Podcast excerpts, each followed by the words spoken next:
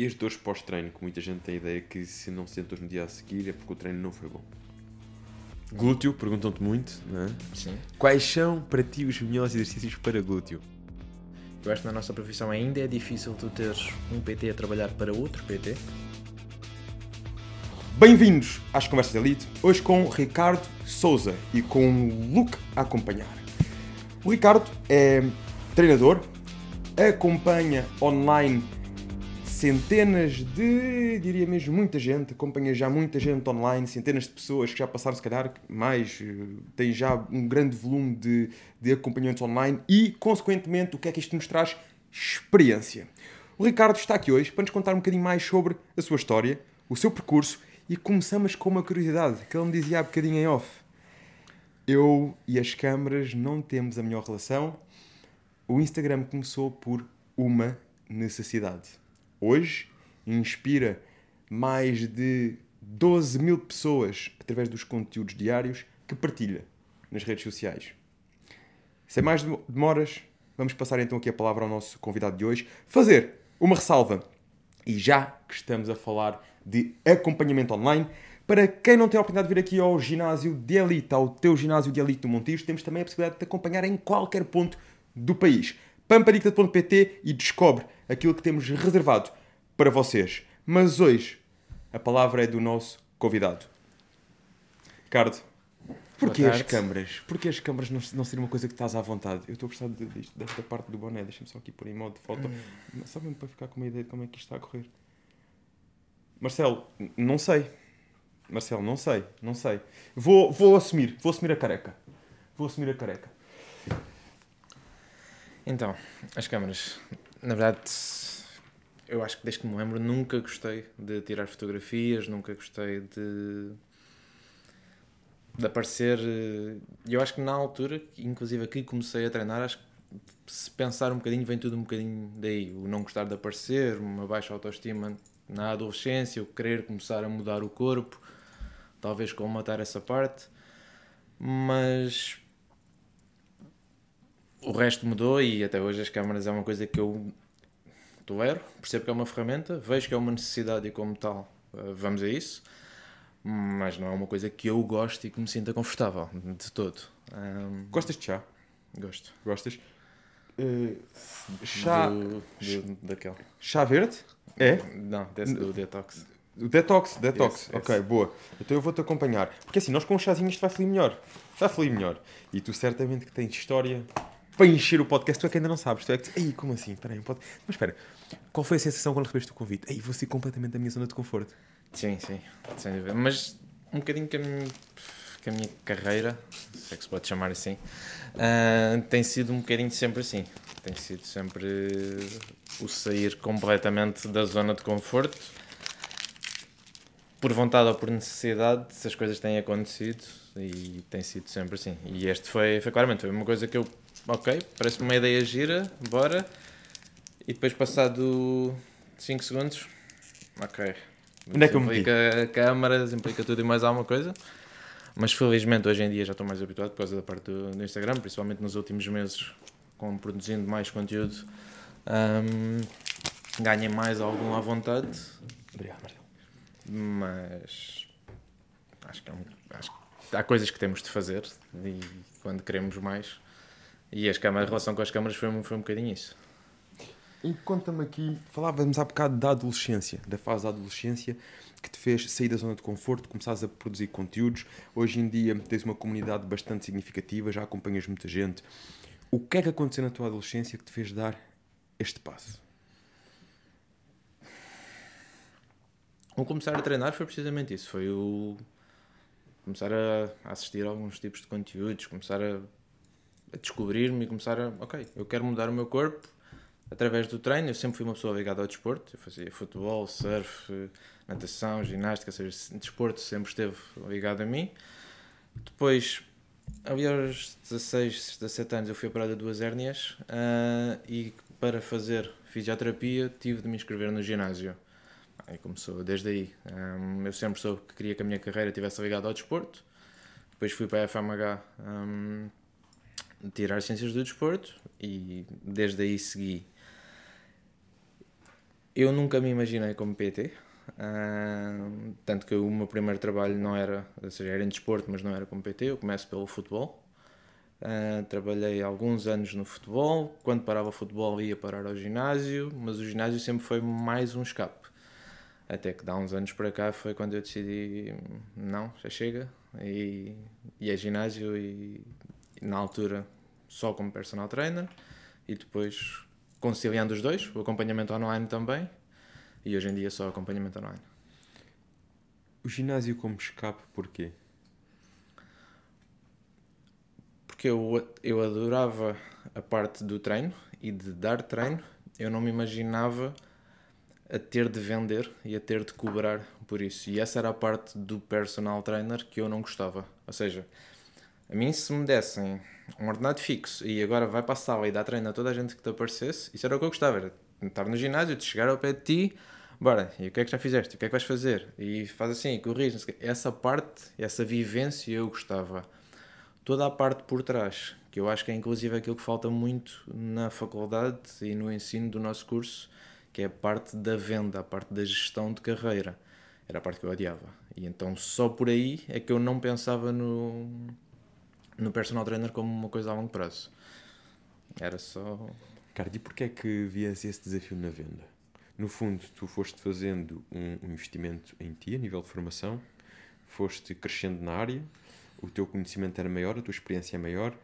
Porquê é que a venda para ti era um desafio? E eu, quando digo para ti, faço esta pergunta porque eu sei que isto é um desafio para muitos PTs. Sim, sim, sim. Eu, sim, eu acho que é principal. Eu acho que é o diferencial para tu teres sucesso ou não na área. Porque, mal ou bem, infelizmente, e eu com muitas aspas nisto, qualquer coisa muda o corpo a uma pessoa. A venda é que te faz ter a oportunidade de mudar o corpo a uma pessoa ou não. Ou seja, eu acho que não há ninguém que não saia da faculdade e que não seja capaz de transformar o corpo de alguém, de prescrever um plano de treino, de passar alguma coisa com um mínimo de lógica, principalmente se não for uma pessoa com patologias. Agora, tu só vais conseguir chegar à pessoa através da venda. Caso contrário, és só mais um dentro do ginásio. E eu, fruto de toda a questão de não gostar de falar, não gostar de aparecer, de ter algumas inseguranças para trás que depois fui resolvendo, um, o momento da venda era um momento onde, sei lá, eu estava habituado a fazer aquilo de borba, era-me estranho cobrar. Ou seja, eu gosto de dar treino. Hum, definir um valor, hum, eu não sabia definir um valor. Até que quando entrei, uh, decidi, ok, isto vai ter de ser, por isso vou investir um bocadinho em aprender sobre vendas, em aprender estratégias de conversão, tudo mais alguma coisa. E felizmente sempre correu muito bem. Um, tive sempre uma taxa grande de conversão nas avaliações e depois boca a boca, Instagram e tudo foi, tudo foi crescendo. Ricardo, eu antes de ir aqui para a parte técnica, porque a parte técnica, se calhar já tive aqui uh, eh, 20 ou 30 profissionais da área a falar, eu queria conhecer um bocadinho sobre o Ricardo. Uh, aquilo que tu tens de diferenciador e aquilo que te fez chegar onde tu chegaste hoje. Ou seja, quem é o Ricardo. E tu falaste aqui em alguns pontos, eu acho que isto pode ajudar também muita gente na perspectiva de muitas das pessoas que nós temos ali, daquele lado a acompanhar o episódio nas várias plataformas, uh, passam também por isto eu não estou à vontade de enfrentar a câmera, eu até tenho um conteúdo que gostava de partilhar e, e não me sinto à vontade para fazer às vezes um story, eu acho que não está perfeito e não depois faço. vejo do outro mais. e penso, ah, é só isto eu era capaz de fazer. Só isto eu era capaz. E depois pensamos, como é que ele afinal disse isto que eu podia ter dito e não disse nada de especial. Eu se calhar tinha muito mais conteúdo para dizer e, e não disse. Aqui cheio de likes e porque de ele fez. e não sei quê. Porque ele fez. Claro que sim. E às vezes não tem como estar perfeito, é, é fazer. Uhum. E tu falaste-me aqui que tiveste também as tuas inseguranças, todos nós temos as nossas inseguranças, os nossos desafios, os nossos fantasmas. A questão é quando isso nos limita e tu não claro. deixaste que isso te limitasse, ultrapassaste. A pergunta que eu te faço aqui é: qual é que é aqui esse ponto? Quais foram aqui essas inseguranças e como é que tu as conseguiste contornar para hoje estares à vontade nisso e construir a comunidade que construíste? Eu acho que há uma frase que eu gosto muito que é hum, do ser humano, ou seja, você precisa de precisar de vencer Uh, e o, o ser humano precisa de contas para pagar. Eu acho que isto resume muito aquilo que eu gosto de pensar e foi muito isto que me aconteceu. Uh, isso e o facto e o misturar com eu não sabia bem o que queria, mas eu sabia o que não queria. Um, eu venho de uma carreira do futebol que é uma carreira muito mais em off. Um, treinador, estamos no banco, mais em off, nada desta exposição, mas monetariamente não tão interessante. Uh, e aparece um Covid, futebol para, eu fico sem emprego. Uh, a coisa não está boa para iniciar nova época e eu emigro sozinho, vou sozinho para a Noruega durante o Covid. Dois, três meses e o processo de despedida, ou seja, aquela fase em que nós, início de Covid, muito medo, em que nós nem nos tocávamos, o processo de me despedir dos meus pais e não lhes poder dar um abraço, o processo de estar na Noruega a viver sozinho e perceber isto não é para mim, hum, tudo isso começou-me a fazer eu tenho de fazer alguma coisa, eu tenho de virar. Eu, eu sabia que vinha voltar a Portugal, passado três meses, e foi aqui que me dá o clique de eu tenho de não precisar de voltar aqui. E ainda na Noruega eu, trabalha, eu trabalhava durante o dia e estudava durante a noite. Felizmente, lá está a fase do Covid, havia muitas lives na altura do Brasil e eles, como têm 4 horas de diferença de nós, eu basicamente trabalhava durante o dia, jantava e depois estava ali desde a meia-noite às 4 da manhã a assistir a conteúdo, a relembrar muita coisa, a aprender muita coisa, comecei a preparar muita coisa, a fazer logo contactos e quando venho para Portugal, no primeiro dia que estou no ginásio já tinha clientes. E, e direcionavas o teu conhecimento para que área quando estavas nesse, nessa fase de formação, digamos assim, de estudo? Eu só trabalho com mulheres, por isso foi claramente o meu foco nessa altura. Eu, eu seguia 4, 5 páginas, uh, mas duas muito direcionadas ao treino de mulheres. Quais eram? Uma parte, na altura, seguia o Rai Millet, uh, e foi quando conheci o Luís Salles também. Depois, alguma parte ligada à biomecânica, análise biomecânica, André Albuquerque e João Franken, e comecei a seguir algumas páginas sobre vendas na altura. Um, depois, lá está, que eram lives sempre de duas pessoas, surge de uma rede muito grande. Mas foi muito isso, foi eu, eu estar lá e eu perceber, eu não quero isto, eu não posso voltar a precisar disto, tenho limitações, mas tenho de as vencer de alguma não maneira. querias voltar a ter que passar pela tua experiência na Noruega? Sim, exatamente. Okay. Ou seja, a tua motivação foi uma motivação quase aqui pela dor do género. Eu não quero voltar a viver. Ou seja, mais do que sabes o que é que querias, sabias aquilo que, que, não, não querias, querias, e movias por aquilo que tu não querias. E, te, e aconteceu, e há um dia chave em que eu estou. Estava numa cidade fora, eu trabalhava em vários pontos da Noruega, estava numa cidade fora e eu estou a trabalhar das 8 até às 6 e depois tenho 4 horas de viagem para casa e a meio da viagem tive um acidente de carro, um, despistei-me por causa do, do gelo na estrada, sozinho, completamente perdido na Noruega. É, o chegar polícia, não chegar, o prestar declarações, etc, etc, tudo aquilo, um aparato gigante e eu a começar a dar em doido. Volto a pegar no carro, estava a ver tempestade na Noruega nesse dia. Volto a pegar no carro, ando mais 500 metros, salta-me um viado para dentro da estrada, despistei-me outra vez. Yeah, hoje eu rio com isto, mas foi na altura, foi tipo que é que isso te ensinou? O que é que te fez perceber esse momento? Fez perceber. Sozinho, que, longe de tudo. Sim, eu naquele momento eu pensei: se eu me mato aqui, daqui a quanto tempo é que a minha família sabe? Na altura foi muito isso. Foi, foi perceber que é preciso pesar quanto é que o dinheiro vale. Porque eu fui para a Noruega por dinheiro, ponto. Estavas em que área lá? Futebol também. Mas eu cá em Portugal eu trabalhava sub-23 e Primeira Liga eu fui para a Noruega trabalhar com miúdos. Por necessidade. Necessidade e dinheiro. Ponto. Um projeto diferente de espalhar o futebol pela Noruega, mas por necessidade. E naquele momento foi. Sabe que o dinheiro vale isto tudo?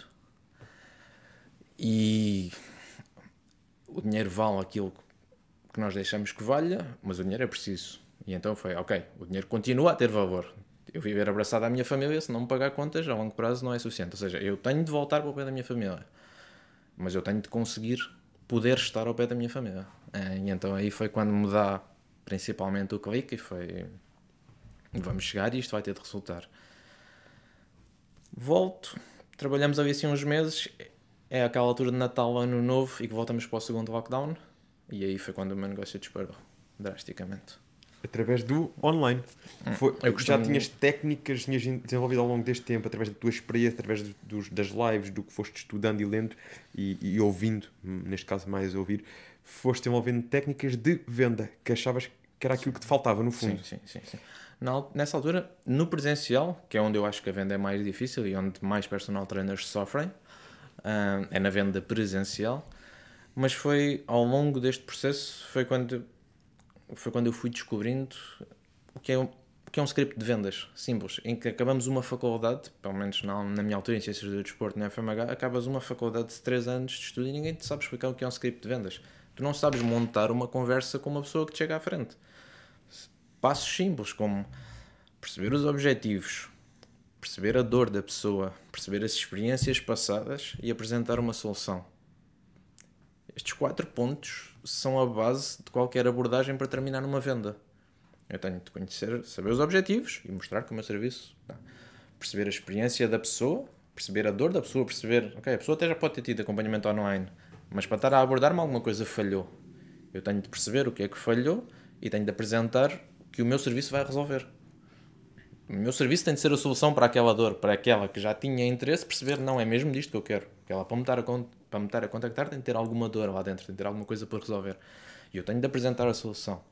E depois disso, o valor já surge como uma mera formalidade, que é, ok, quanto é que eu preciso pagar para, para começar?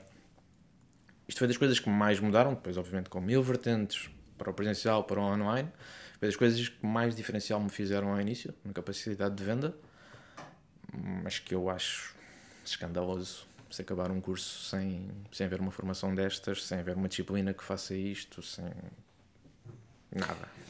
Falaste aqui em determinado momento que a venda para ti no online é mais fácil do que a venda do presencial, que acreditas algo deste ano que o principal desafio dos PTs uhum. é o presencial. Porquê? Porque no online nós montamos a personagem que queremos ser. Sem o cara a cara. Sem o olhar nos olhos. Sem todas as inseguranças que são percebidas pelo outro de forma inconsciente. Ou eu estar a. Estou a, a tentar fazer uma venda não, não, não. E depois, pronto, depois tem a hipótese de treinar por mim, por, por 30 euros. Ou, ou, no online eu consigo, mas, eu consigo mascarar tudo isto. No online eu consigo mascarar tudo isto. No online eu consigo ser a pessoa que eu quero. Eu só mostro aquilo que eu quero.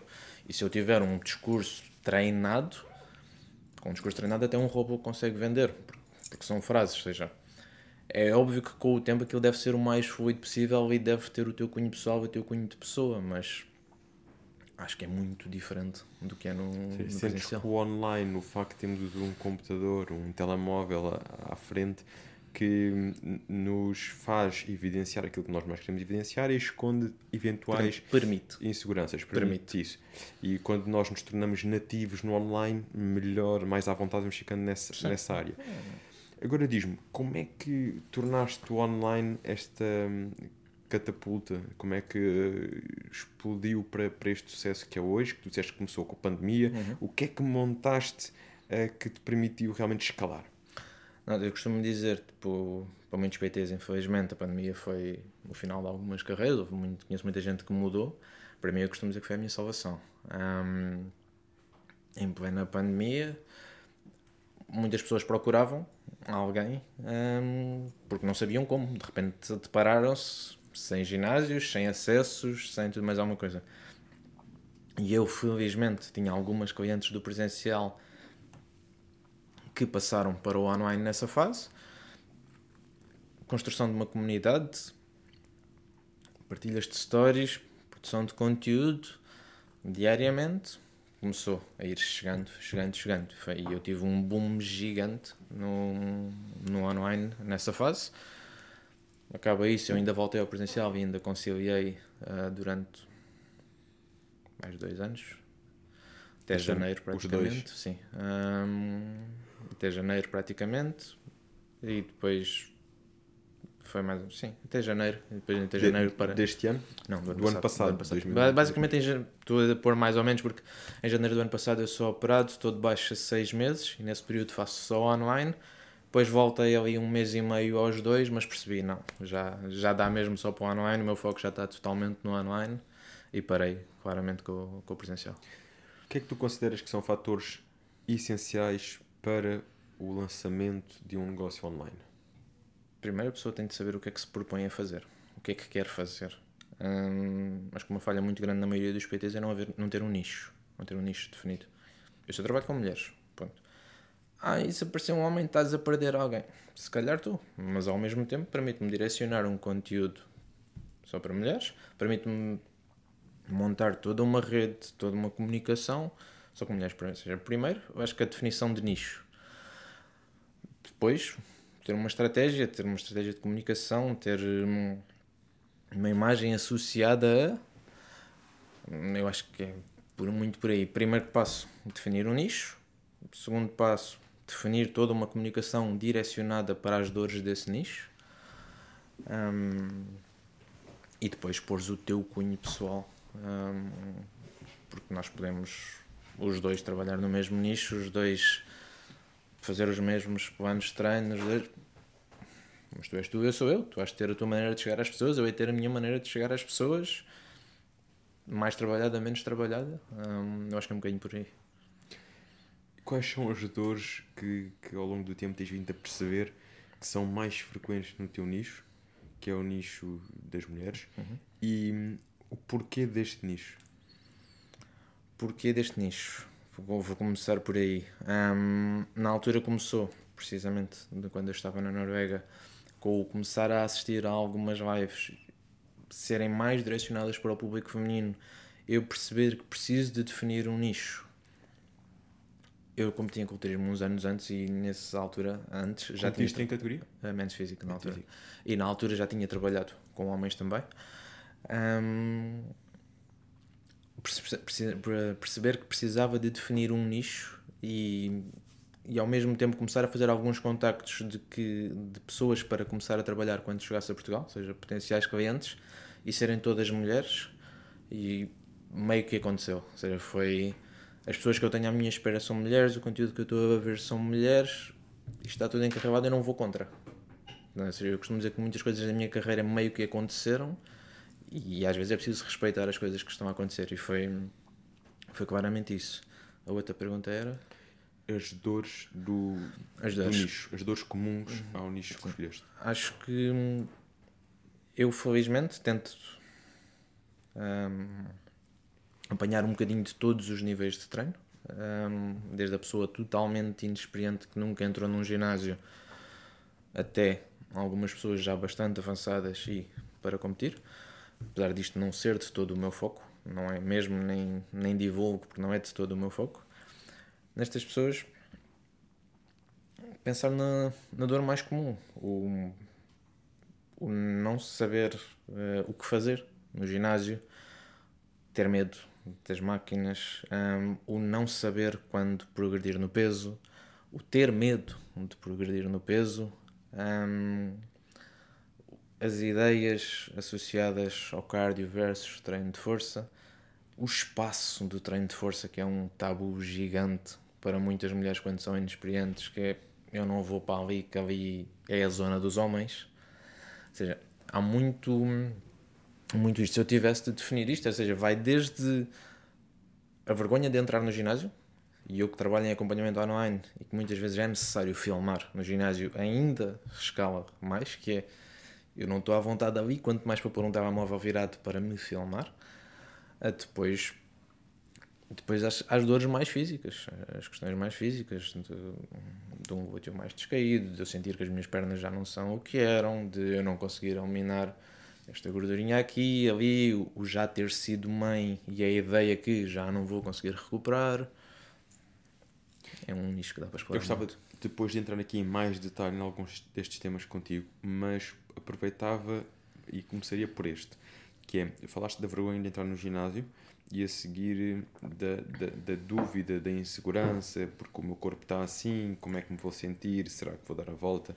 Eu juntaria os dois. Uhum. Eu acho que muitas vezes a vergonha ou não se sentir bem para entrar no ginásio tem muito a ver com isso.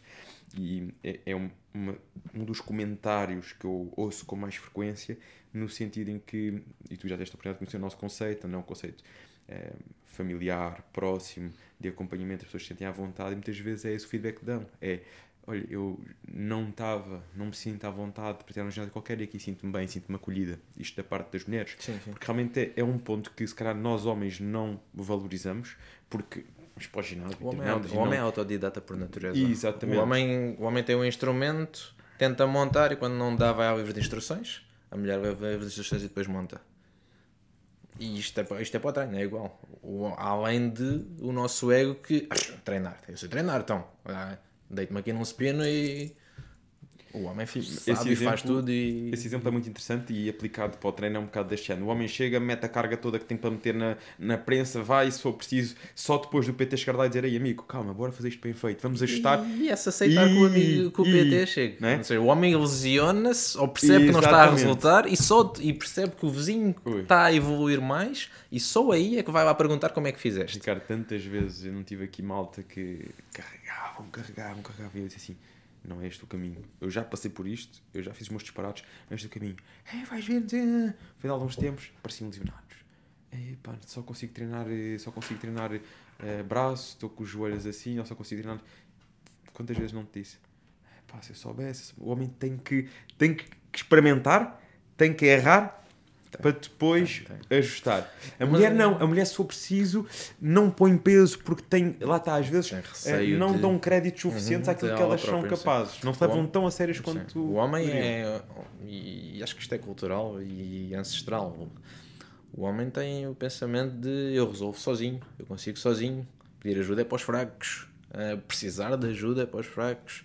Então alguma vez eu vou. Não. Hum, a mulher, seja por ser mais consciente, seja por ser um nicho, seja por ser um ambiente que lhe é mais desconhecido, seja por medos de. a clássica frase, eu não quero ficar muito grande. hum, a mulher vai com mais calma. Jogam pelo Ah, seguro. vai com mais calma, procura muito mais facilmente ajuda.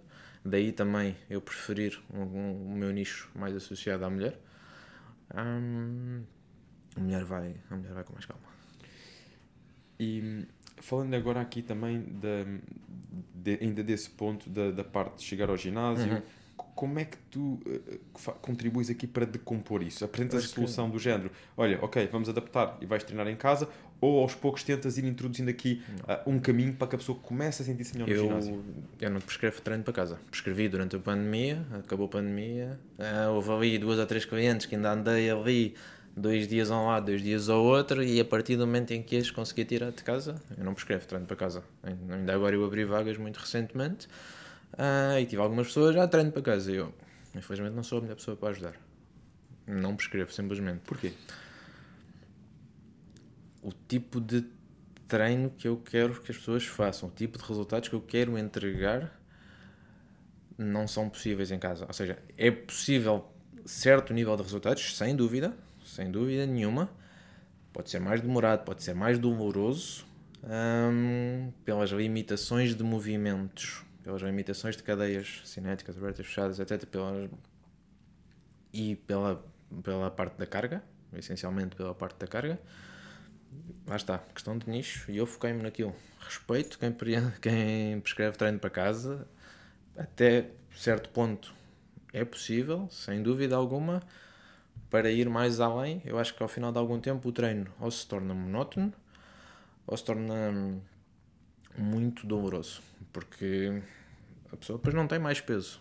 E o que é que tu vais fazer? Tu vais mexer nas cadências, vais mexer nas repetições, vais trocar a ordem aos exercícios, aquele que a pessoa tem mais força, tu vais começar a pôr para o fim, começar a trabalhar com pré-fadigas, começar a trabalhar com super séries, etc, etc. E quem é que aguenta treinar sempre assim? É doloroso. Nós, se calhar, com alguns anos de treino, ah, e mesmo assim eu na pandemia odiava treinar em casa precisamente por causa disso. Eu acho que às vezes nem é só ser doloroso, porque um bom treino em ginásio também é suposto que sintas aquele desconforto para depois a, seguir sentires o prazer, digamos Certo, assim. mas- mas são dores diferentes. Eu acho que é o facto de ser muito monótono. Tu Isso- cansas-te, não é? Estás são- sempre dentro do mesmo ambiente. Porque estás limitado, estás limitado em movimentos. Ah, e a dor é diferente. Uma dor é uma dor, uma coisa é uma dor de- de 10 a 12 repetições, outra coisa é quando tu estás em casa e chega uma altura que já não tens mais pesos e que já começas a andar nas 15, nas 20, que ele começa a queimar por todo o lado, começa a doer e tu és uma pessoa muito experiente ou paras antes de tempo. Sobre a parte do, da entrada da pessoa no ginásio. O nosso desconforto aumenta, o nosso desconforto aumenta quando nós não sabemos para o que é que vamos. Quando nós não sabemos o que vamos lá fazer. A maior parte das minhas clientes, pelo simples facto de terem um plano onde lhes diz: tu vais chegar e vais para ali, alongar e vais fazer estes alongamentos. Depois vais para o primeiro exercício e no primeiro exercício vais fazer uma carga, vais fazer um exercício, vais fazer uma série assim, outra série assim, e depois vais fazer três séries deste, depois vais para aquele, depois vais para aquele, depois vais para aquele. E para todos os exercícios terem um vídeo explicativo e terem a possibilidade de tirar as dúvidas, de enviar vídeos e de eu corrigir, reduz drasticamente essa parte. Tu tens um, um vídeo para cada exercício? Sim, sim, sim. sim. Tenho, tenho uma drive que dou acesso às pessoas quando começam a trabalhar comigo e tenho separado por grupos musculares, tenho todos os exercícios que as pessoas possam precisar. Todos gravados por ti ou nos Sim, sim, vídeos? sim, nos- sim, todos sim, feitos por sim, ti? Sim, sim, sim. Hum, e isso reduz drasticamente, porque a pessoa, a pessoa que está desconfortável para ir para o ginásio é a pessoa que não sabe o que vai fazer. A pessoa, hum, o que é que é isto? Onde é que eu estou a entrar? Se, se te disserem amanhã vais a um sítio que não conheces, mas tu vais chegar e vais procurar a zona verde e vais-te sentar e fazer isto, isto e isto. Depois levantas-te e procuras uma máquina exatamente igual a esta e fazes isto, com este tempo de descanso, uh, uma série de 12 a 15. Se conseguires fazer 15 na série seguinte, deves aumentar o peso. Quando tens tudo isto, eu consigo montar um Ferrari se me derem um livro de instruções ao detalhe. é? Ou seja, reduz drasticamente a minha dificuldade em entrar, a minha dificuldade em ir. Isto é o principal diferencial que eu noto nas pessoas, é precisamente isso, é o facto de terem um acompanhamento, de terem alguém a dizer o que vai fazer, como vai fazer. E óbvio que às vezes eu tenho casos mais difíceis, porque há ginásios de bairro que são mais difíceis e onde há comentários e há isto e há aquilo. Óbvio que, que sim, mas pessoas parvas existem em todo o lado, até na rua. Por isso o problema não é no ginásio, é na pessoa. E tentar passar isto e tentar passar à pessoa de que a pessoa está lá. Eu costumo usar uma expressão que é: o ginásio é o sítio mais egocêntrico do mundo. Ninguém vai lá para cuidar do outro. Eu saio de casa, agarro na mala para ir cuidar de mim. Se eu quiser ir comentar o vizinho, eu vou para o café. Eu não vou para lá, eu não vou para lá para olhar para os outros. Eu vou para olhar para os outros, eu sento-me e vou ao Instagram. Ou seja, eu vou ao ginásio por puro egoísmo. Eu vou ao ginásio para cuidar de mim. Ponto. É aquela hora onde venha quem vier. Ah, ok. A longo prazo, sem dúvida, para ter uma vida mais saudável, para poder estar com os meus, para poder brincar com os meus, etc, etc. Agora, naquele momento, a nossa maior motivação, seja estética, seja sentir-me funcional, seja sentir-me bem, seja parte da, da descarga da adrenalina, seja o que for, eu vou ao ginásio por mim. Então é um bocadinho tentar passar isso. As pessoas que lá estão não estão lá por ti. Estão lá para se cuidar delas. Vai e faz o mesmo. E depois são pessoas, normalmente as pessoas vêm ter comigo com um discurso de ah, ontem fui e não sei o quê, né? e correu assim, correu assado. Ok. E lembras-te da cara dessa pessoa? Se passasses agora na rua por ela, sabias quem era? Hum, acho que já não. Então vais condicionar a forma como te vês ao espelho por alguém que tu já nem sequer sabes quem é? É que é isto, é, nós cruzamos-nos com tanta gente no ginásio. Eu ontem fui ao ginásio, o ginásio estava à pinha, não me lembro da cara de uma pessoa. E eu, se, se calhar, deixei de fazer um exercício porque estava ali alguém que me podia estar a observar, tão significante que eu hoje não me lembro da cara dela sequer. Ou seja, tentar um bocadinho fazer isto, e é óbvio que. Relativizar. Sim, tentar relativizar e tentar dar. é, Ok, vamos desconstruir os medos e depois vamos dar o caminho. Mas sentes que isso acontece muito nas mulheres? Este sentirem-se observadas, ou os piropos no ginásio? Sentes que isso ainda Não, acontece os muito? piropos, os piropo- piropos, os os piropos acho que não. comentários, Sim, acho que já não- não. Não tenho relatos disso É, sequer. é mais o que Sentem-se Ah, observadas, é isso? Sim, mas quando nós estamos inseguros, nós sentimos observados até porque não nos está a observar. Pois, a a questão é essa. A questão questão é- é essa. é- Uma coisa é haver um, um piropo, um comentário. Não, não, não. Outra mas é coisa- precisamente isso que eu tento desconstruir. E a pessoa, depois, ao final de uma, duas semanas, olha, Ricardo, fui e de facto, pá, ninguém olhou para mim, ninguém comentou se eu estava a filmar ou não. Eu costumo dizer, é tão simples como pegas no telefone e encostas a garrafa d'água. Ninguém sabe se estás a filmar, se estás a fazer o que queres. Seja para ti autocorrigir, seja para mandares à pessoa que te acompanha online. Seja para o que for. Tipo, eu acho que, é, acho que é muito isso. Nós, quando estamos inseguros, achamos que nos está a observar até quem nem está lá. Basicamente, a pessoa está a ver só ao espelho para fazer o seu exercício e eu estou lá atrás e. Ai não, que ela está-me a ver ao espelho. Nem viu. E co- como é que normalmente organizas isto? É, por exemplo, por cada exercício, uma série pedes que seja gravada? Como é que fazes este acompanhamento na prática? Eu dou. Eu basicamente, eu, neste momento no meu serviço, eu tenho duas modalidades. Ou seja, eu tenho essa hipótese, que é aquilo que eu gosto de chamar de acompanhamento completo, onde a pessoa tem a possibilidade de me mandar os vídeos e de eu corrijo, sem limite de vídeos, sem limite de vezes. Por norma, as pessoas mandam uma série de cada exercício. Tenho gente que me manda as três séries, eu tenho clientes há um ano e que eu neste um ano vi o treino delas todo, todo, todo, todo, todo. Mesmo que eu diga, está perfeito, não preciso enviar mais, mas a pessoa manda e eu corrijo e vou continuar a corrigir. Hum, tenho pessoas que me mandam quando se tem alguma dificuldade. Aquilo que eu peço é, por norma, pelo menos uma série de cada exercício, pelo menos numa fase inicial, para eu conhecer a pessoa, para eu perceber, para eu ganhar algum feeling do que é a pessoa a treinar, até para conseguir ajustar o plano de treino, principalmente o seguinte. Depois, quando troco planos de treino, pelo menos exercícios novos, uh, mas eu deixo sempre.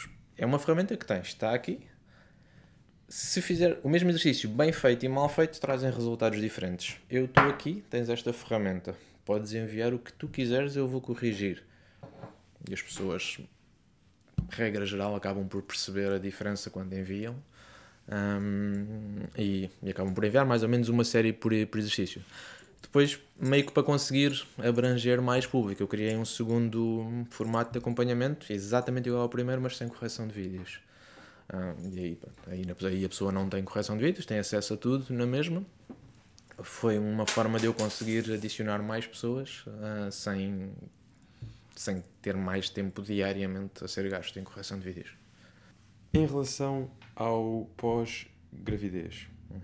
então mulheres que estão naquela fase de começar a recuperar o físico, às vezes já perderam um bocadinho a esperança do que é que pode ou não conseguir eh, rever no seu corpo. Como é que fazes este acompanhamento? Já percebi que é também uma das perguntas mais frequentes, um, um dos principais desafios. Uh, como é que sentes que consegues acrescentar valor nesta área? Felizmente, hoje em dia já começa a haver alguns exemplos um, e eu treinei dois deles. Um, a Andrea Nunes, que inclusive acho que já cá esteve. Sim, a Andrea, a Andrea, a, a eu treinei a Andrea precisamente durante o, durante o Covid. Uh, e, a, e a própria Helena Coelho uh, treinei a, a, olha isso vai virar para aí cada moeda dessa já virá para aí uma nota de 50, 100 eu diria 200 tá, eu diria 200 no ainda mínimo. tenho mais uma. Então, é, é assim, mas podes apanhar, está à vontade. Deixa aí, não te esqueças senão depois quando o Marcelo for arranjar ali as pessoas ai ele deixou aqui vamos, vamos ver um café a seguir um café um, pronto, felizmente começam a aparecer mas já. Mas a Helena Coelho, diz-me só uma coisa: a Helena Coelho tinha ideia que ela tinha sido acompanhada pelo Paulo Teixeira. Sim, sim, sim, sim, foi, sem dúvida, na primeira, na primeira capa que ela fez, em todo o processo. Mas depois, quando ela vai fazer a segunda capa, o Paulo estava com muito trabalho, ela estava a precisar de um, de um estímulo diferente na altura e falámos uh, e, e treinámos. Um, mas, mas, Porque eu vi que tu realmente tinhas a sim, foto. Mas a questão, de... é, a questão aqui, assim, de eu falar no nome dela, é, são dois exemplos de duas pessoas que foram mães e que recuperaram o corpo de forma fantástica. Um, ou seja, o facto de começar a haver exemplos começa a mostrar que é possível. E depois é as pessoas, a partir do momento em que têm alta, e aí é uma coisa em que eu não mexo, até ter alta médica, não toco depois de ter, com mais acompanhamento, com menos acompanhamento, com fisioterapia específica pélvica, pós-parto, parte da diástase, etc, etc, etc, que, que, também, felizmente, cada vez há mais consciência e cada vez há menos casos, hum, as pessoas começam a acreditar. Ou seja, eu acho que a gravidez já não é vista tanto como um meu Deus, isto vai dar cabo do meu corpo. Hum, já é vista como um vou passar por isto e, a seguir quero recuperar.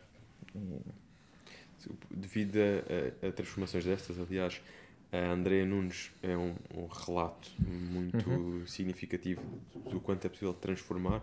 Aliás, ela quando esteve aqui no episódio, ela estava grávida, eu não quero induzir em erro, mas acho que era de 4 ou 5 meses okay. e quase não se notava.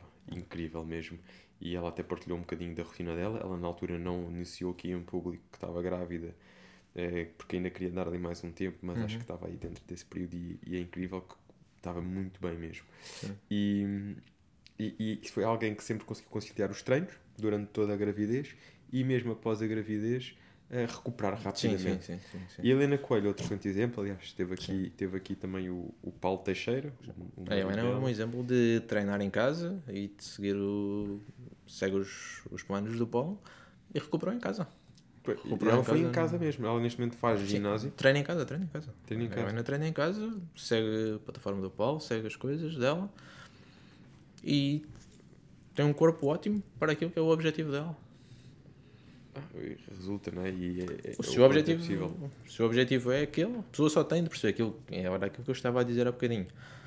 O tipo de corpo, o tipo de resultados que eu me proponho a entregar e a minha forma de ver o treino, vou-me escolher o ginásio apenas.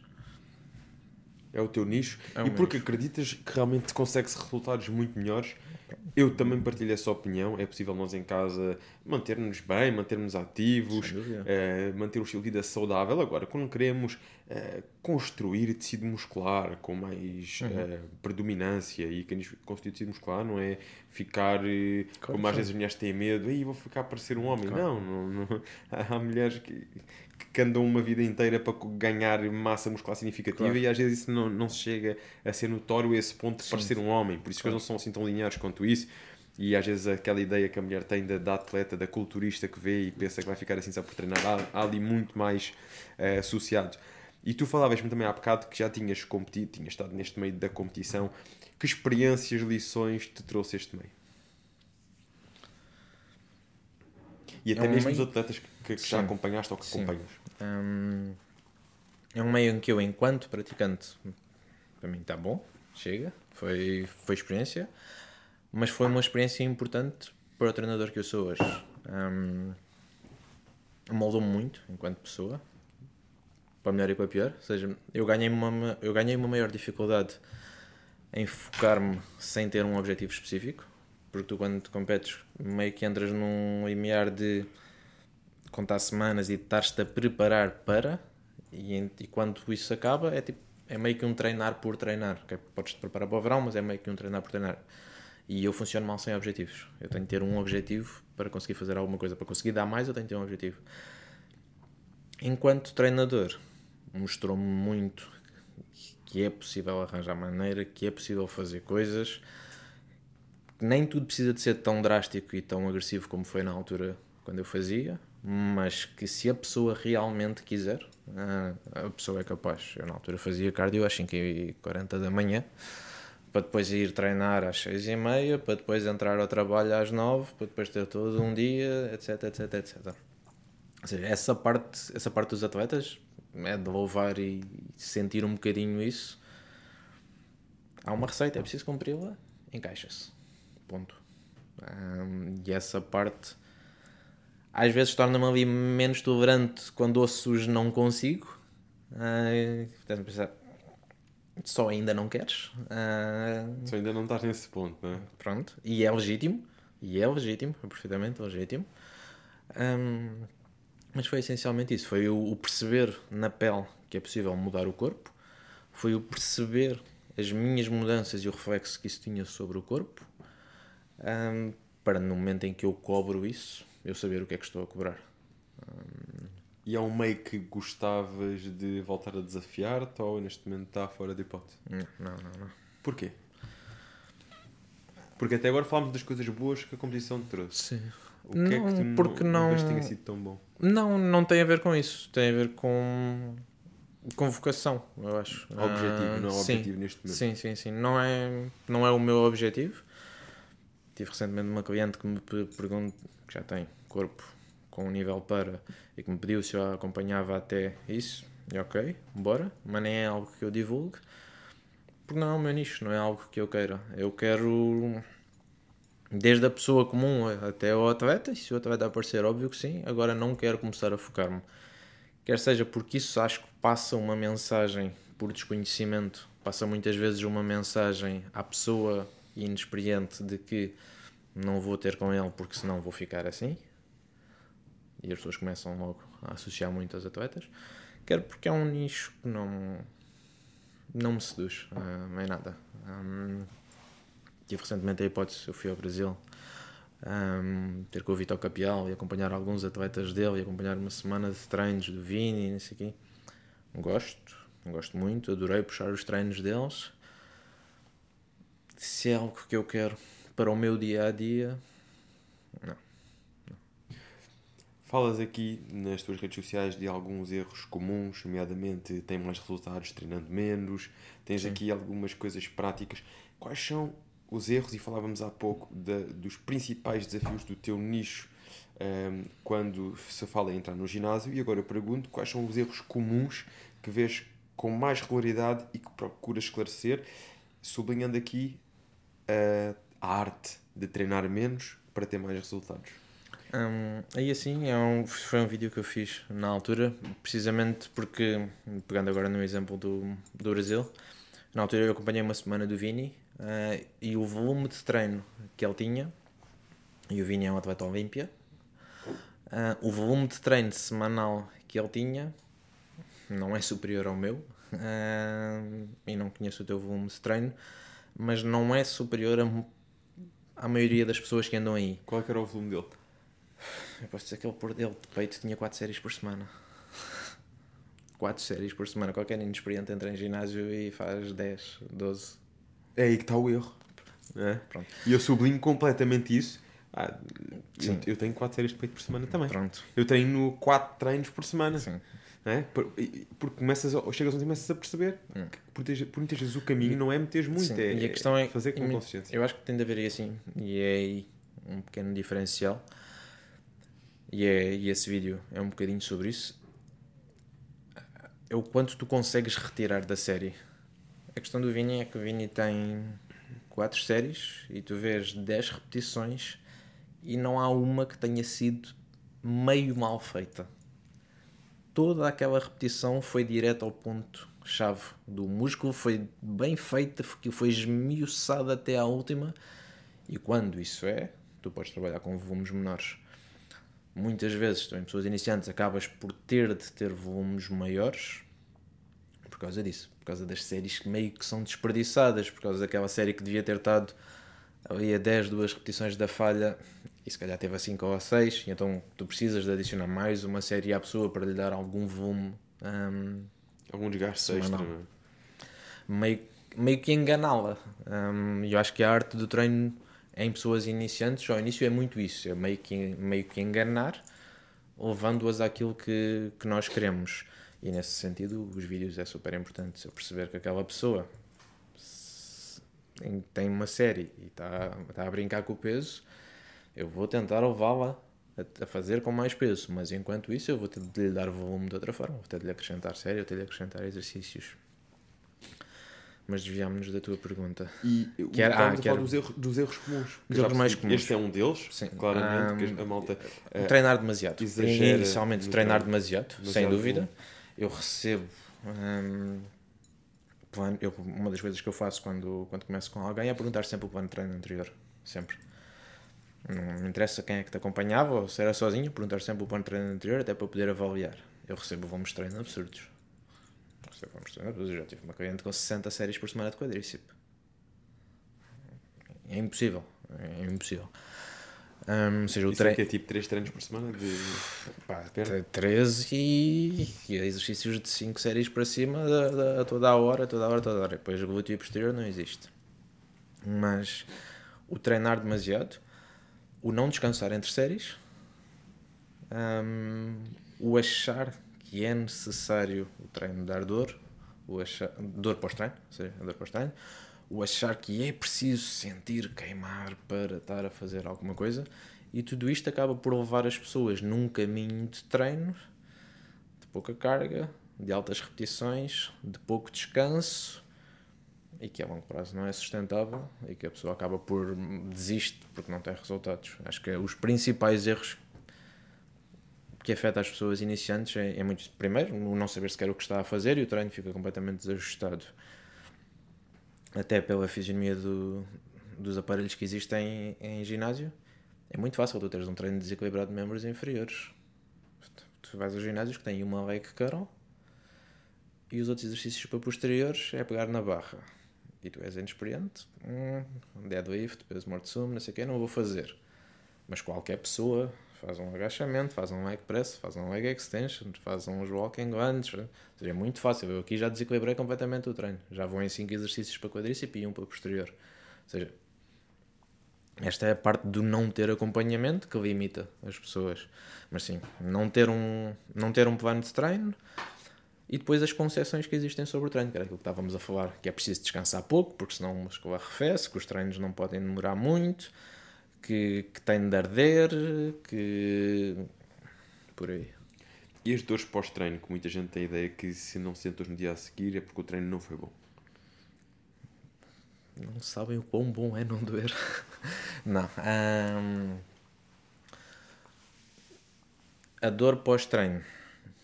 Primeira, segunda semana de plano de treino novo. Ok?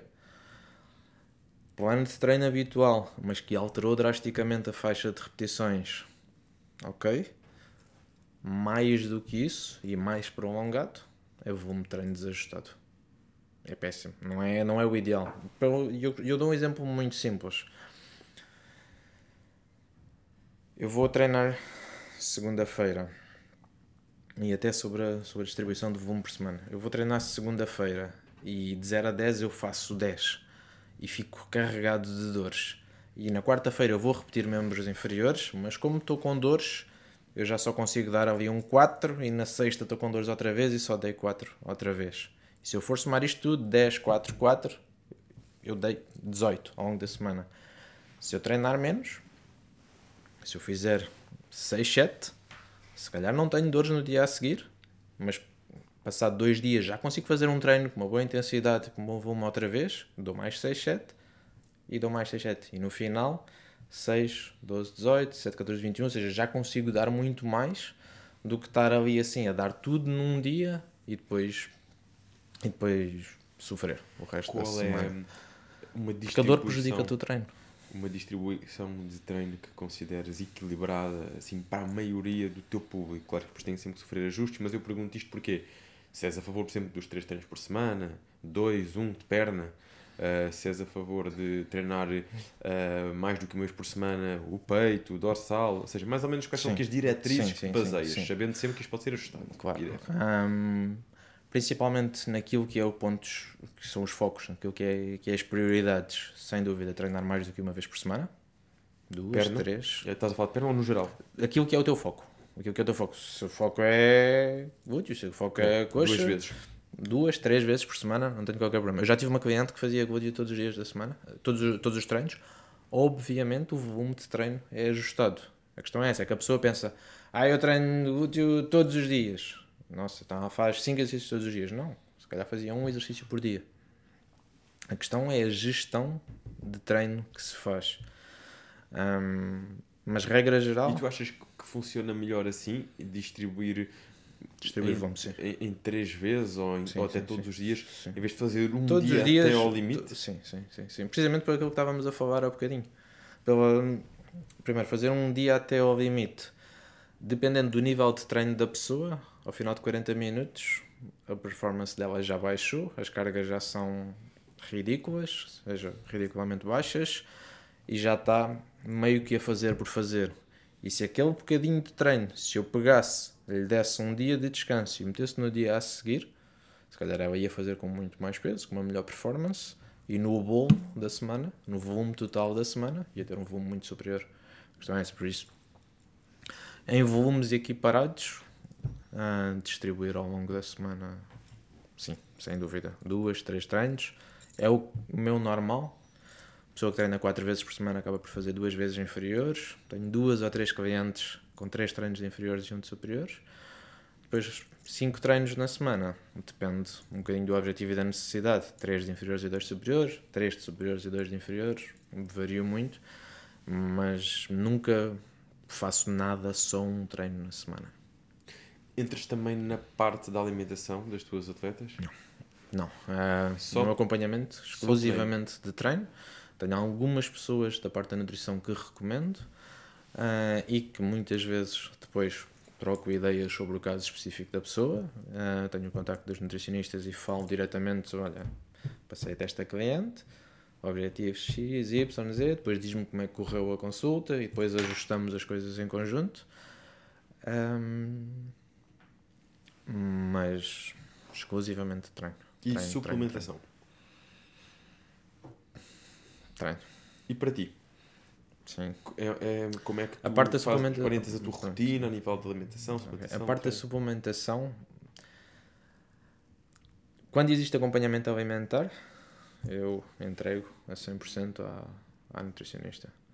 Se me perguntam, se a pessoa me demonstrar interesse em tomar uma creatina, em tomar uns ômegas, em tomar um multivitamínico, hum, uma coisa do género, ok, retiro os medos, pode fazer sentido, vamos.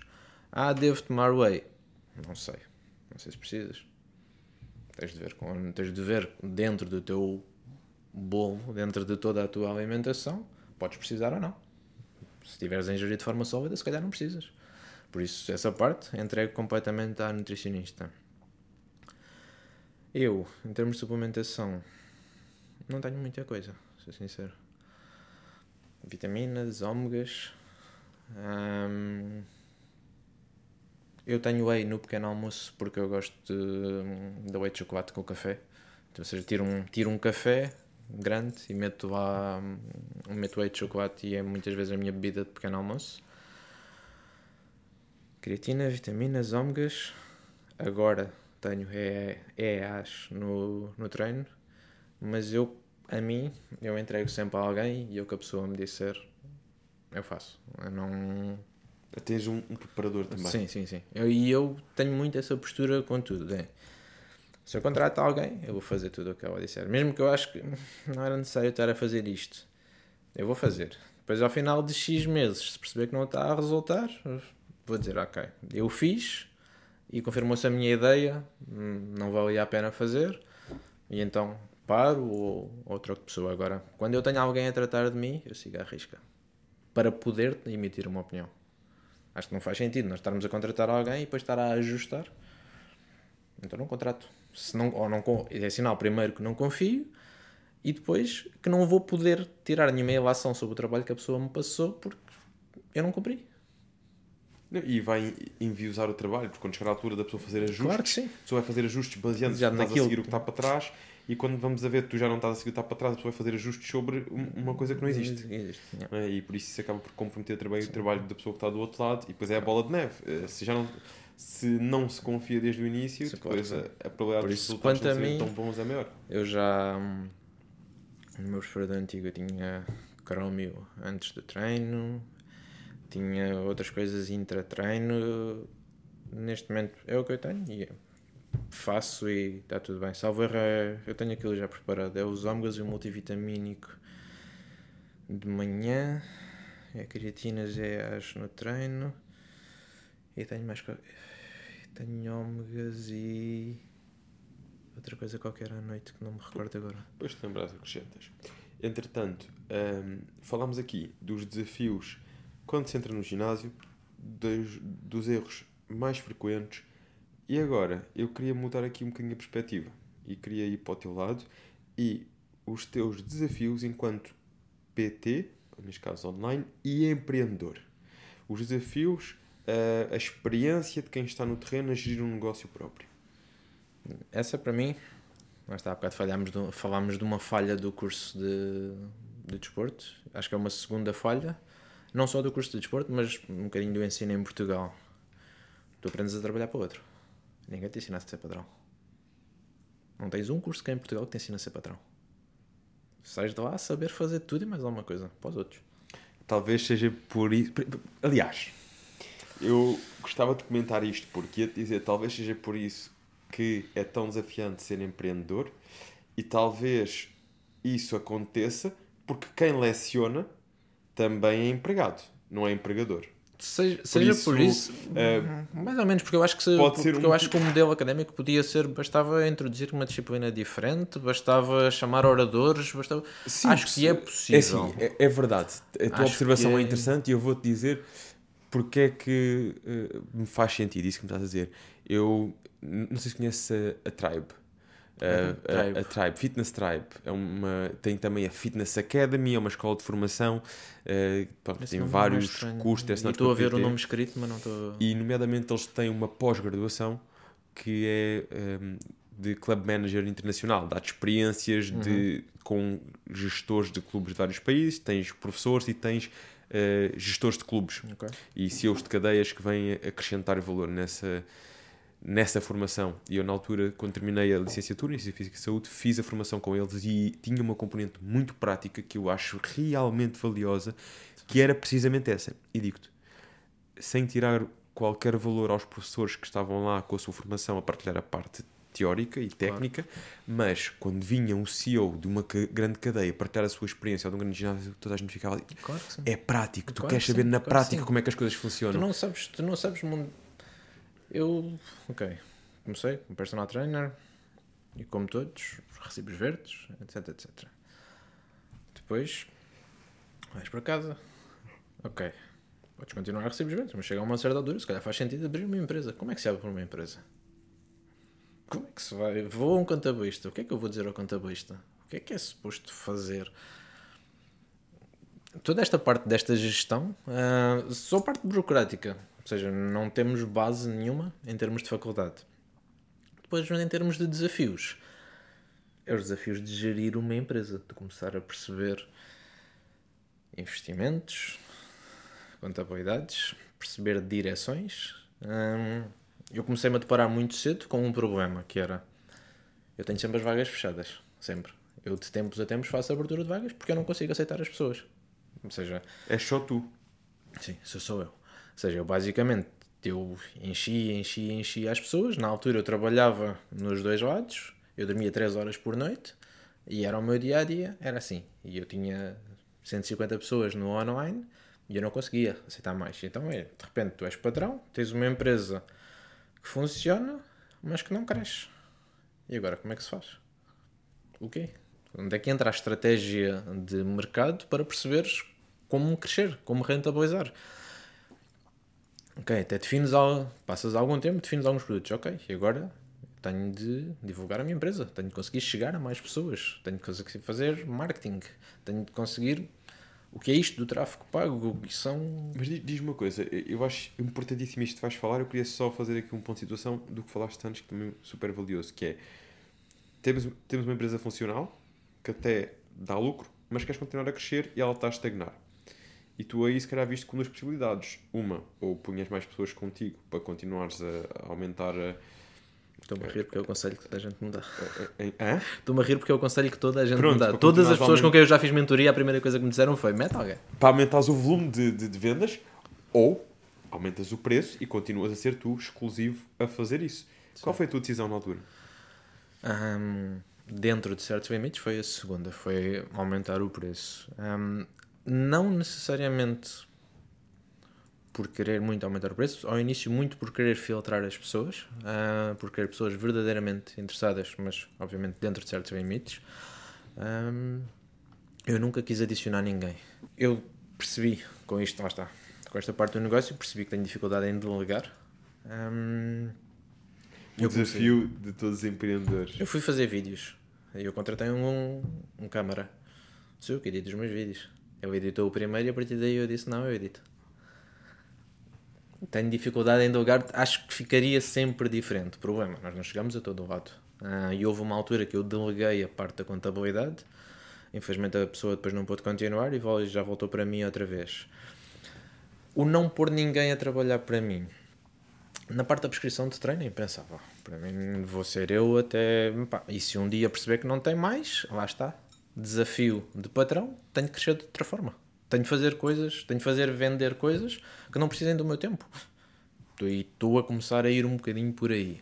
Tipo o quê? Ahm, na nossa área, o mais fácil é começares a ir ou para as plataformas, para os e-books, para coisas do género. Basicamente, eu escalei o meu negócio meio que ao contrário. Eu tinha o meu acompanhamento premium, o ticket mais alto, acompanhamento completo, correção de vídeos. Criei um ticket intermédio, obviamente um preço mais acessível, mas sem a correção dos vídeos. A pessoa tem de ser mais autodidata, tem os vídeos, tem o acesso a tudo, a mesma base de criação de plano de treino, esclarecimento de dúvidas por escrito, mas não corrijo os vídeos. E agora quero criar um ticket mais baixo ainda, onde será na mesma um plano de treino criado por mim, hum, mas não individual. Ah, e aí vai começar a ser individual em termos de objetivos. Vai ser Objetivo. algo mais geral, mas vai ser um ticket mais baixo. Uh, isto vai surgir aí dentro de uma plataforma que vou lançar entretanto, com muito mais conteúdo associado e onde as pessoas podem fazer o seu caminho. Obviamente, a um preço muito mais acessível, obviamente não tão incrível como algo premium desenhado e com a correção diária, mas que vai permitir chegar a mais, a mais pessoas, permitir ajudar toda a gente. Eu tenho sempre nas aberturas de vagas pessoas que me dizem eu gostava, mas infelizmente ainda não consigo monetariamente. E é muito pensando nessas pessoas que, que estou a pensar criar esta, esta nova vertente. Falamos aqui pontos fulcrais para lançar o negócio, aquilo que não te ensinam na faculdade. Contabilidade, o que é que eu tenho que fazer? Quais são os primeiros passos? Depois, gerir a nível de crescimento, encontrar o teu preço, o que é que tu dás resposta, quando é que precisas de pôr alguém. Uhum. E juntávamos aí também a parte do marketing. Falaste ainda do marketing, videógrafo, delegar os vídeos, que depois uhum. acabaste por fazer tu. Mas pronto, eh, mais dia menos dia acho que vai ser uma coisa que vais ter que começar a delegar. E marketing, publicidade paga era outro ponto que enaltecias há bocado. Sim. Como é que foi esta vertente? Foi algo que eu comecei há muito pouco tempo. Muito pouco tempo mesmo. Ou seja, eu sempre, sempre, eu de tempos a tempos procurava ajuda. Procurava uma mentoria, uma reunião com alguém que eu respeitasse. Um, explicava minimamente o meu, o meu modelo de negócios. Em que basicamente porque basicamente toda a gente te ensina a vender mais, ninguém te ensina a fazer dinheiro quando tu não podes vender mais. E isto era sempre a minha dificuldade. E então era sempre. Os, os, conselhos, os conselhos era, lá está, o pôr alguém a trabalhar para mim e depois era começar a investir em tráfego e ter algum produto a, a rolar. Sobre tráfego, estou a gostar. Acho que é preciso saber gerir uh, o tráfego sem dúvida que te permite um direcionamento muito maior, sem dúvida que filtra as pessoas que te chegam ao perfil, porque tu consegues selecionar um, aquilo que queres, uh, as pessoas que queres que atinja, basicamente. Acho que é um investimento a longo prazo que tem de ser feito e acho que a máquina do Instagram está a ficar montada para que mais dia, menos dia, todos acabaremos por ter de cair lá que é um... O tráfego é, é pegar na lojinha que vende ali na esquina e pegar na, nessa lojinha e pô-la na Avenida da Liberdade onde passam 10 mil pessoas todos os dias. É basicamente o que o tráfego te faz, é isto, aumentar o teu alcance. Agora, leva depois ao outro problema, que é que agora aumentaste o alcance, agora precisas ter alguma coisa para vender. E no teu caso, quais são as respostas que tens encontrado para isto? Que é crescer já estás a conseguir crescer a nível de, de vendas. Aliás, nesse não era o teu desafio, tu estavas a conseguir vender bem, mas uh, acabas por estar, até acabavas por ter a limitação de, ok, eu não quero crescer só a nível de vendas, eu quero crescer o meu negócio, a minha faturação, o meu lucro. Mas por outro lado, mantenho-me só eu como personagem uhum. Ehm, aqui da operação. Como é que contornaste isto ou como é que estás a trabalhar para contornar isto? A parte do tráfego eu deleguei. Essa parte deleguei mesmo foi vou fazer um curso para aprender sobre isto, eu não tenho tempo para dormir, desisto dessa ideia, Ricardo. A parte do tráfego eu deleguei por completo. Lá está, começámos há dois, três meses, inicialmente muito baseado ainda em aumentar a audiência uh, e com dificuldade em ter algumas métricas de conversão, porque tu basicamente tu aumentas o tráfego e depois percebes se está a resultar ou não, consoante se as tuas vendas estão a subir ou não. Mas eu não tenho um produto à venda. Então não há esse, esse comeback. Tens o, o, só o teu acompanhamento. Se, se não, porque as vagas estavam sempre fechadas. fechadas. Ou seja, eu não tinha isso. Ou seja, era basicamente um crescimento da audiência. Ponto. Okay. Então o teu objetivo acaba por ser um bocadinho mais de notoriedade. Sim, é crescer a audiência, audiência, e preparar para, no momento em que abra, ter uma audiência maior, ter um público. E não foste tendo perguntas ao longo desse tempo, se podiam começar a trabalhar contigo? Tens uma noção se, se isso foi uma coisa que foi acontecendo ou nem por isso? Como assim? Se, se, se, durante esse tempo, mesmo tendo as vagas fechadas, sim, sim, estavam sim, a chegar sim, pessoas recebo, com esse interesse. Sim, sim, sim. Eu recebo, Isso é um indicador. Claro, eu recebo diariamente mensagens nesse sentido. Um, é um indicador, mas não, não te permite ter retorno. Era mais nessa parte sim, que, sim, que eu estava a falar. Faz sentido. Um, mas pronto, estamos a começar a trabalhar nessa parte agora. Espero daqui a uns tempos conseguir ter um, um feedback diferente da parte do tráfego. Mas acho que é, acho que é uma necessidade, mas lá está. É outra coisa. Nós não sabemos ser patrões. Um, eu sempre consegui fazer até agora, porque é que eu vou precisar da ajuda do outro? O que é que isto me vai fazer? Será que é mesmo necessário? Começas a ouvir falar em valores de gestão. É um investimento razoável? Não é um investimento razoável? Perceber riscos, perceber toda uma base que nós não temos um, de faculdade, seja do que for. Mas foi, foi os principais desafios. E o, teu próximo objetivo para poderes escalar ou continuar a fazer crescer o teu negócio? Qual é que é o próximo passo que tu sentes que tens que dar? Olha, é para aqui que eu tenho que ir, é esta a minha próxima ação. Acho que vai ser mesmo isso. Acho que vai ser mesmo o, o lançamento da, da plataforma com todo o meu cunho. Eu nem gosto de lhe chamar plataforma, porque acho que leva as pessoas para uma ideia errada daquilo que vai ser. Acho que é sem dúvida isso. Que é, mas está, o meu dia tem horas contadas.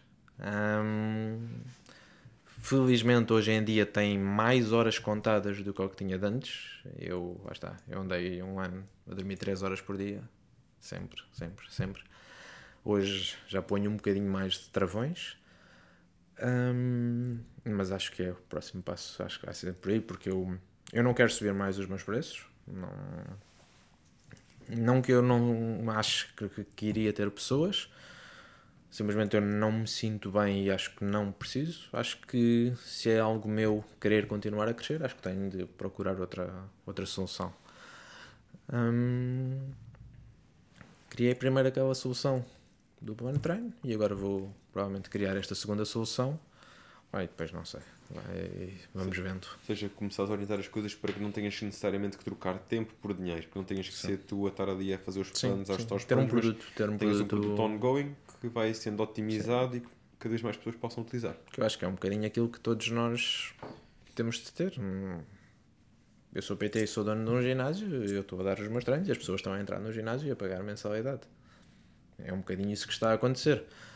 Eu sou, eu sou, eu tenho acompanhamento online, tenho as pessoas que têm um acompanhamento direto, one to one, por um valor maior, pá. Mas não sei se existe algum treinador que tu idolatras dentro da área do culturismo, uma coisa qualquer assim.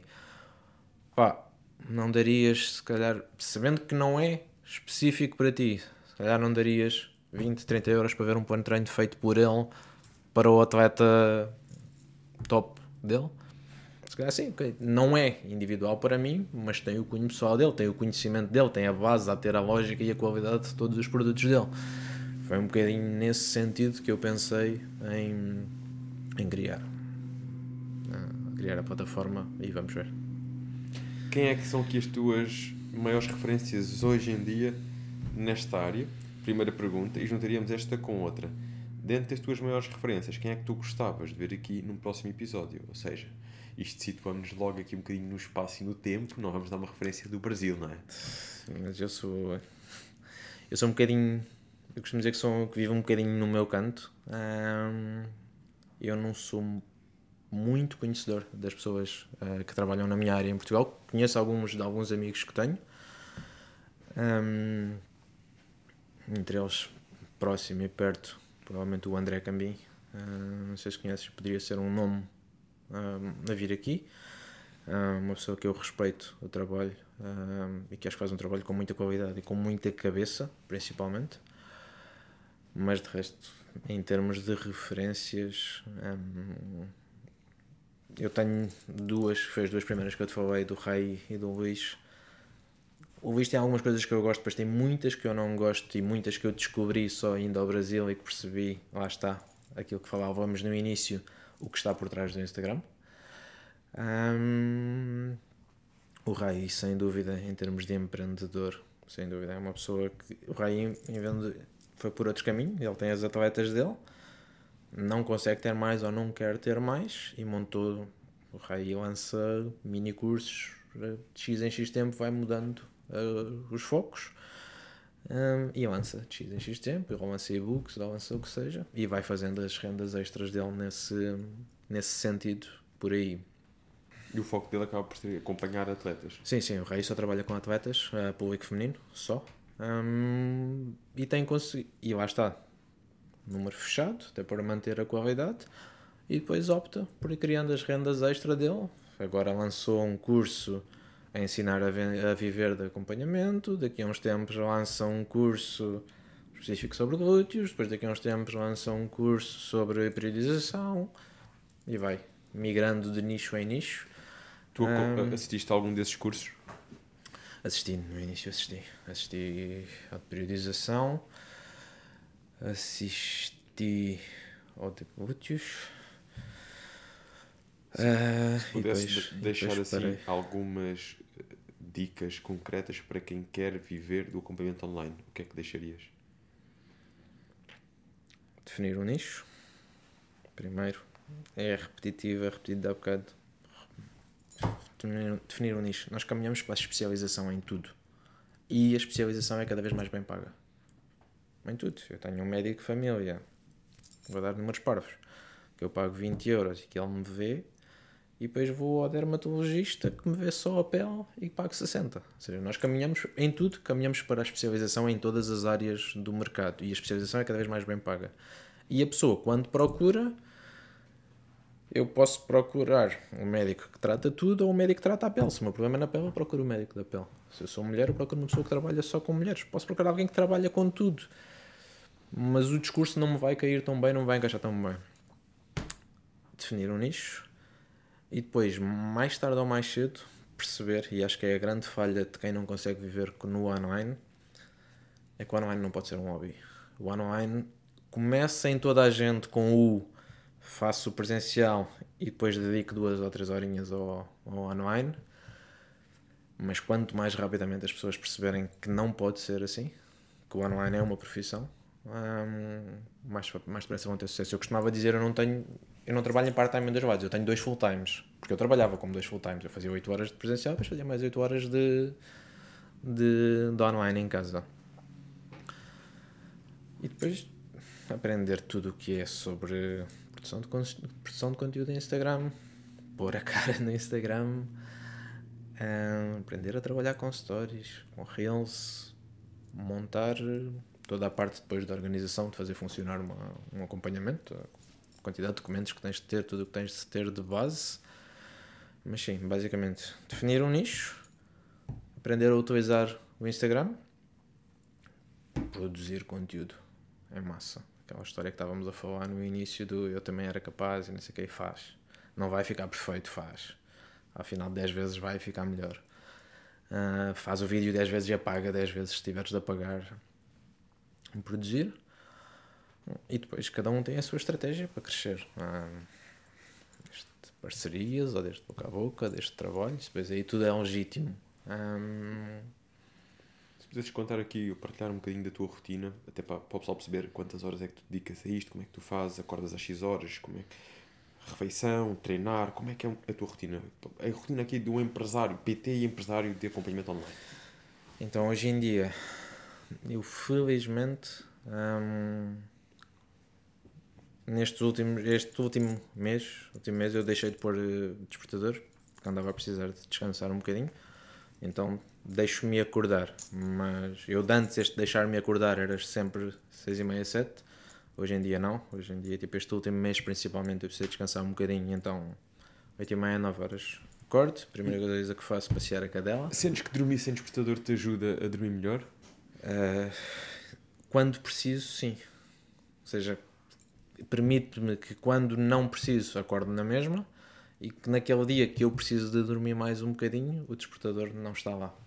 Um, um bocadinho por aí. Mas basicamente acordo, passei a minha cadela.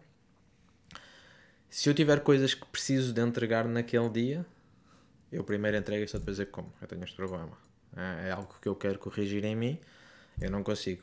Eu, se tiver coisas que preciso urgentemente de entregar, ainda estou no timing, mas que preciso de entregar, eu primeiro vou entregar e depois é que venho comer. Mas, regra geral, acordo, passei a cadela, como, desfruto muito do meu pequeno almoço, que é uma coisa que perdi durante todos os anos de personal trainer.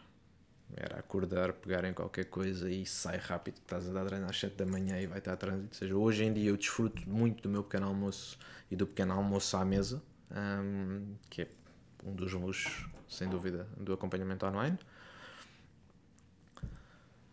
Sento-me ao computador. Depois é uma vida normal de um trabalho de escritório quase, com a vantagem que consigo gerir a minha agenda para encaixar o treino na hora que eu quero. Ah, mas muito por aí, eu atual, atualmente treino sempre depois da hora do almoço, por isso basicamente acordo, passei a cadela, tomo um pequeno almoço, trabalho ali até uma e meia, como, dou ali meia horinha uh, encadeando mais umas coisinhas, vou treinar ali das 3 às 5, 5 e meia, para fugir um bocadinho ao movimento, e depois venho para casa. E hoje em dia, felizmente, 8 horas, 8 e meia, eu estou a parar. O meu normal não era isto. O meu normal era meia-noite, uma, duas. Mudou desde que comecei a viver com a minha namorada. Um, eu quando vivia sozinho, eu trabalhava até a dormir até adormecer. Era basicamente isto. Era tipo eu... Agora, não, agora ela não deixa esticar-te assim tanto. Ela deixa, ela deixa. Eu é que estou a tentar travar.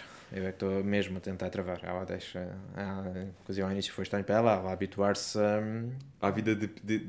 Sim, porque o nosso estilo de vida né, do fitness sim, tem horários mesmo, muito específicos. Sim, e eu numa, numa dimensão muito mais estranha, que é tipo, basicamente jantamos, eu fazia-lhe companhia meia horinha na sala, ela ia dormir e eu ia para o computador. E depois às duas, três da manhã eu aparecia na cama. Tipo, ou, ou quando, uh, quando queria ir diretamente com ela, tipo, para lhe fazer um bocadinho de companhia, ia de computador para a cama. Tipo, eu era neste, neste nível. E comecei aos bocadinhos a tentar parar. Um, mas sim, eu era. E isso não é normal, não é? Eu basicamente, eu quando, quando vivia sozinho, eu dava PT, Inicialmente eu dava o dia inteiro, depois parei de dar à tarde, mas era basicamente, eu dava PT, saía do, saía do PT e ia para casa. Chegava a casa, comia, sentava-me no sofá com o computador.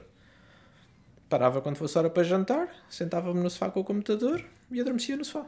Pronto, havia uma altura da noite que o sono pegava e eu pousava o computador para o lado, dormia ali meia horinha e depois passava para a cama. Tipo, eu todos os dias, a minha realidade era acordar, trabalhar, até adormecer. Isto foi a minha Estás realidade. Com que idade? 31. 31. Tens a minha idade. Hum. Fazes quando? 27 de novembro. Novembro? Ok. És, és um bocadinho mais que eu. Faço em janeiro. Agora estou quero, agora estou com uma branca. Hã? Não, estou com 32. Estás com 32? Estou com 32.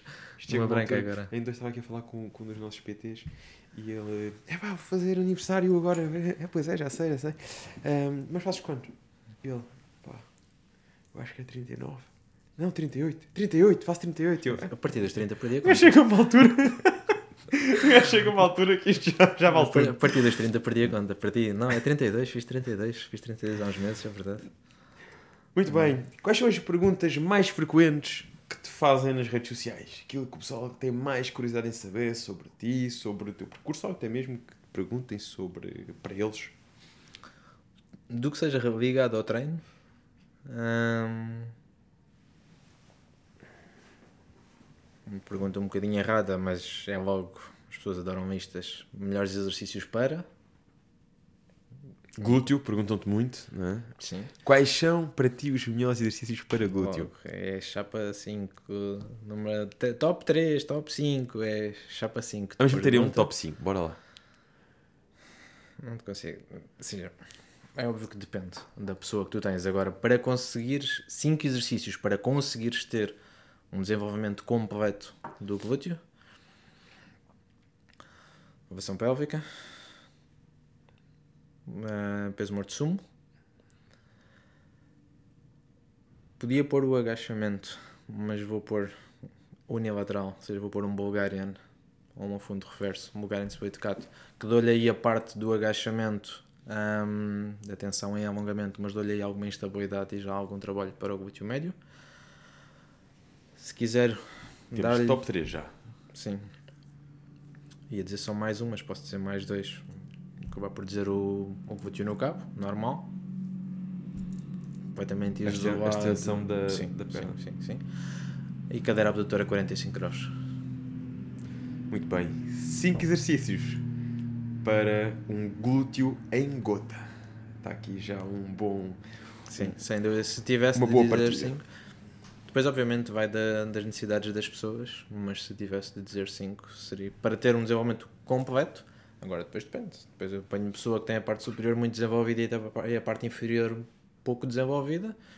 Se calhar já há aí alguns desses que eu te disse que já retiro e já meto, lá está, mais exercícios que tenham foco mais na parte inferior, mais na parte da gota.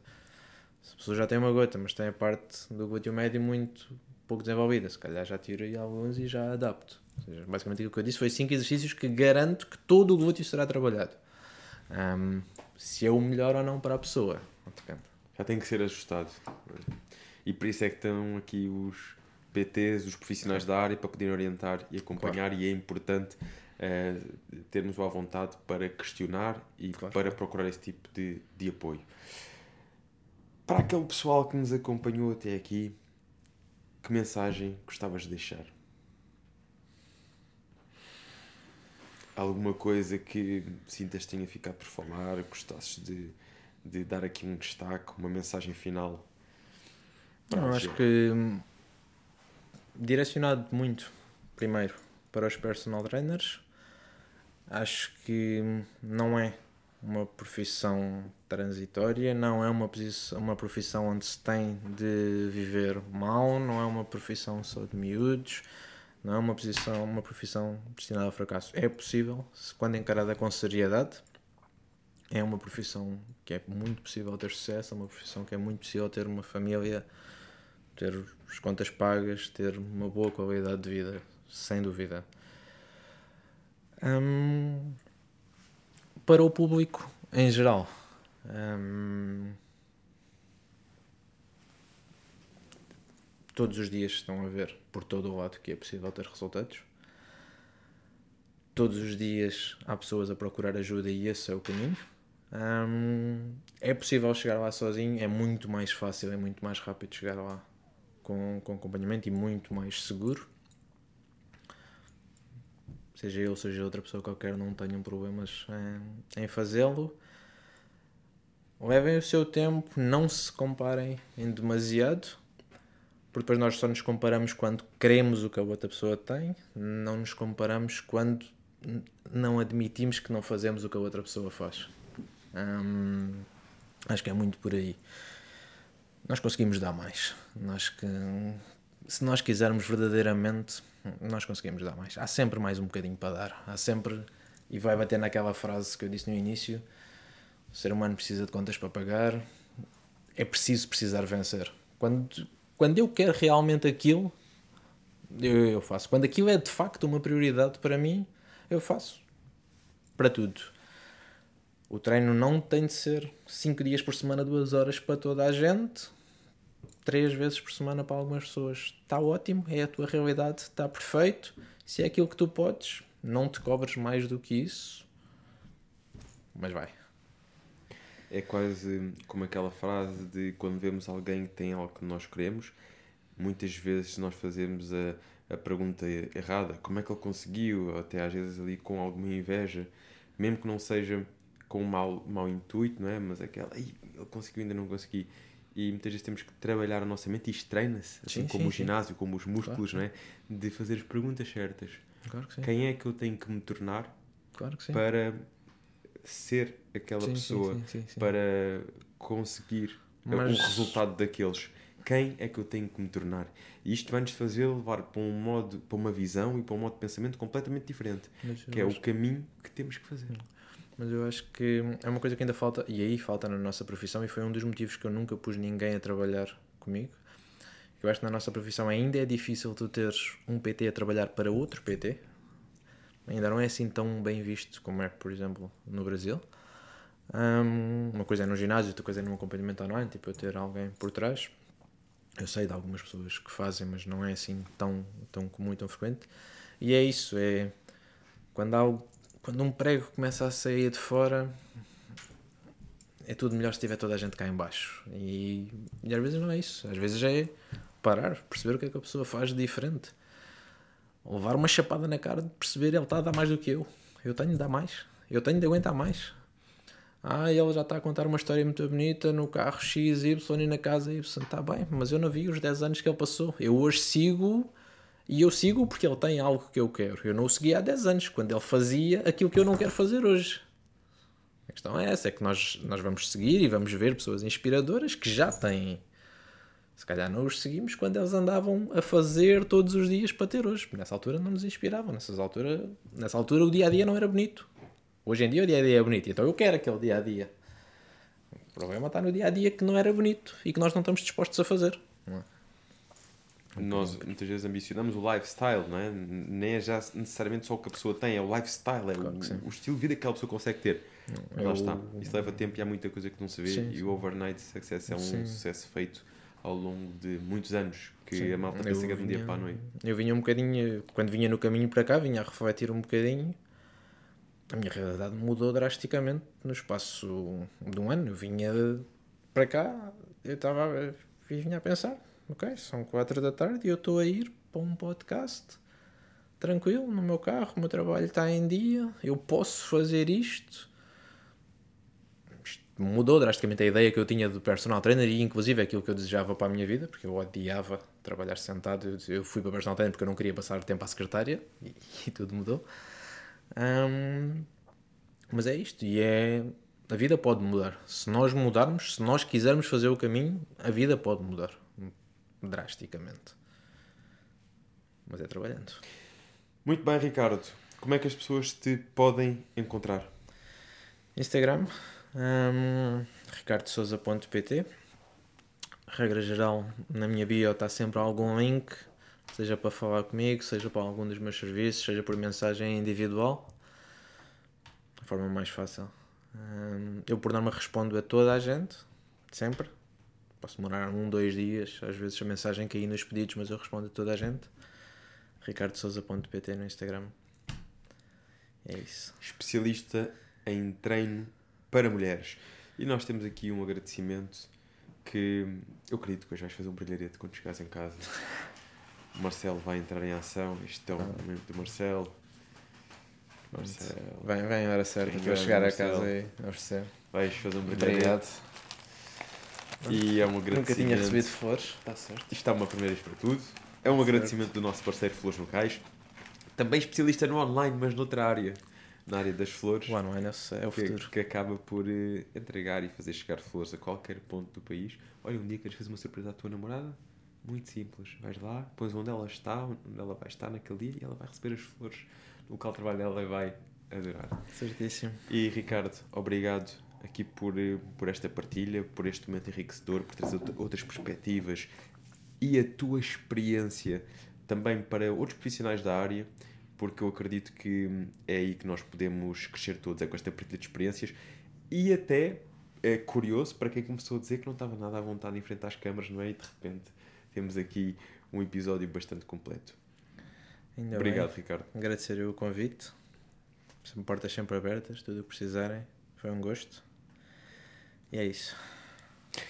Conversas de Elite com Ricardo Souza, Ricardo Souza pt.pt no Instagram e espero que possam aproveitar, beneficiar com esta mensagem, pegar no link e partilhar com quem vocês acreditam que realmente pode sair daqui também com mais conhecimento. Contam connosco. Contamos convosco.